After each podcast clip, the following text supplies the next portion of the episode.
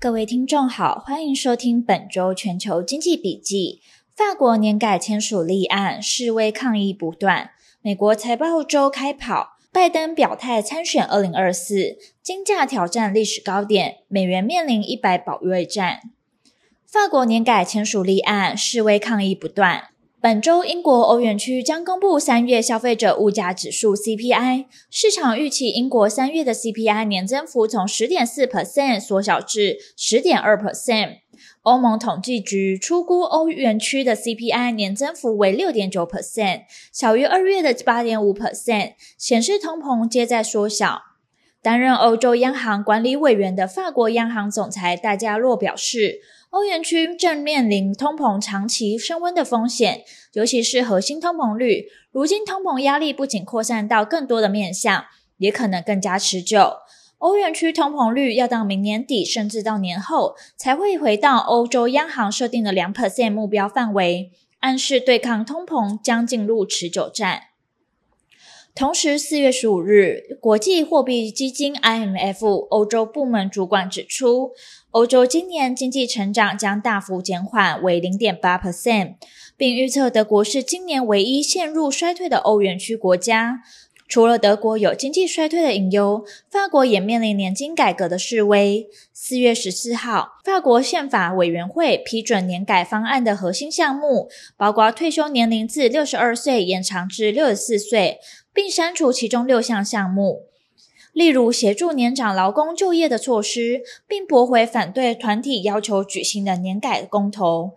宪法委员会对年改方案亮绿灯后，马克宏火速签署年改法案，完成立法，将于九月一日正式生效，引爆民怨沸腾。法国各地又见大批的民众走上街头抗议。宪法法庭的裁决。不太可能浇熄已延烧数月的街头抗争怒火，示威群众涌入巴黎街头的情绪激动，部分抗议者焚烧垃圾桶泄愤，甚至闯进 LV 的母公司总部。群众高举旗帜进入建筑内部，有人还在里面释放红色信号弹，现场烟雾弥漫。工会团体呼吁政府不要实施，并号召劳工在五月一日劳动节走上街头。他们也拒绝马克宏四月十八日会谈的邀请。马克宏强调推行年改的必要性，以免往后每年面临数十亿欧元赤字。法国政府则指出，要求民众多工作两年后再退休，是为了在人口老化时还能维持退休金系统的运转。但他的政治豪赌可能得付出不小的代价，为他政权的稳定及法国民主体制埋下变数。美国财报周开跑，拜登表态参选二零二四。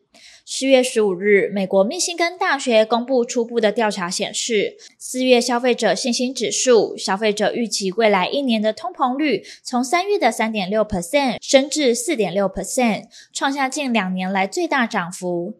近一日，美国商业部也公布数据显示，三月零售销售月减一 percent，高于预期下滑的零点四 percent。也高于二月降幅的零点二 percent，是连续第二个月下滑。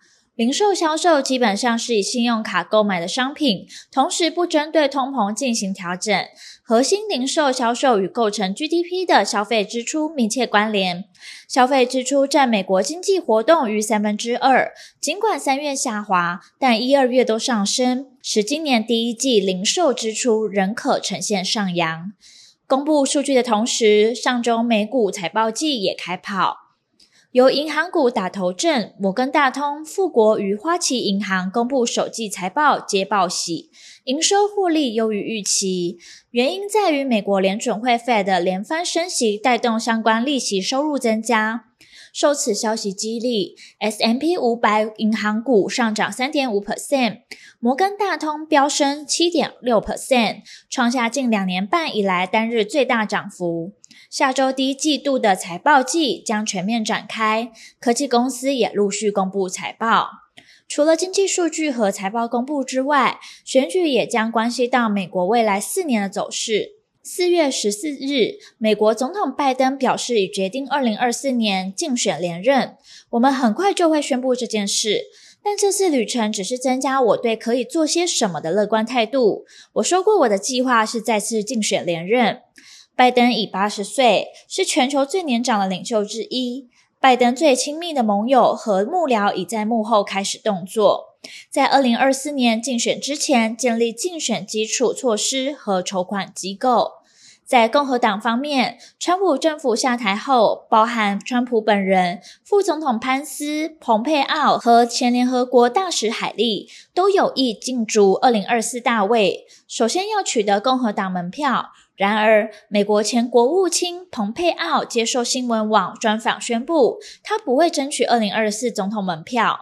我已经做出决定，我们不会投入二零二四参选。虽然我们心系美国与那些我长久以来参与的事务，但现在时机不对。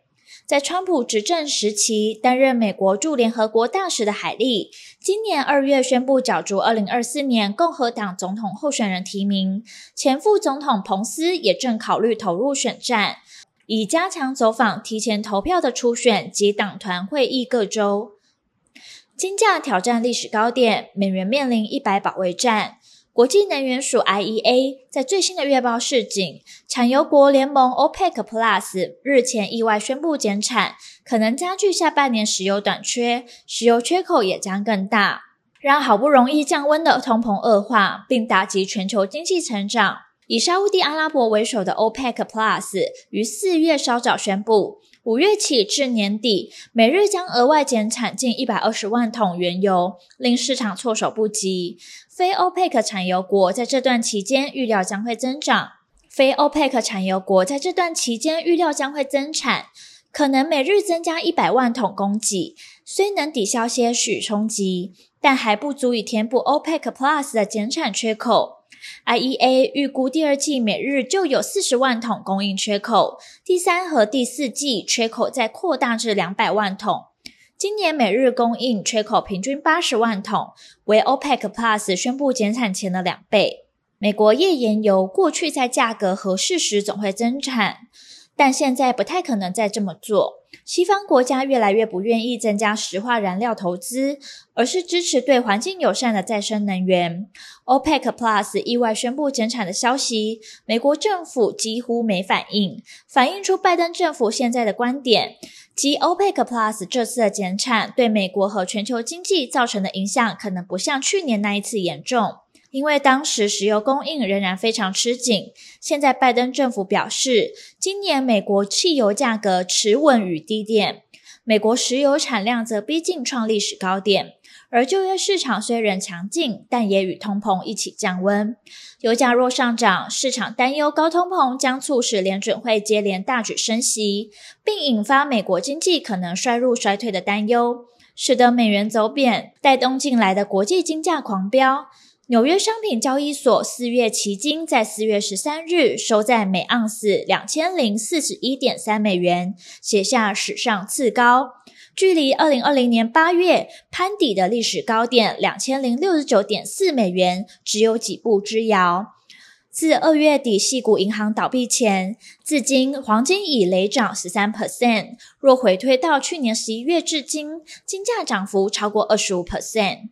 欧美银行倒闭的风暴可能扩及美国金融体系的恐慌，导致投资人在过去一个月奔向黄金等安全的资产避险，加上债券值利率下滑及其他经济疲软的迹象，也炒热黄金买气。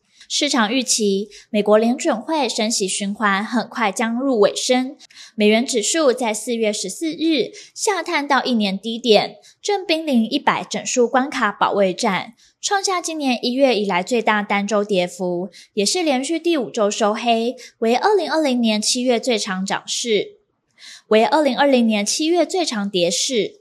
根据芝商所 Fed Watch 的工具显示，目前交易员预期 Fed 在下月升息一码的几率为六十九 percent。此外，从七月底到年底，已有人押注 Fed 将转而降息。而后续的市场走势仍需持续关注将公布的重要经济数据。本周全球经济笔记，我们下周见。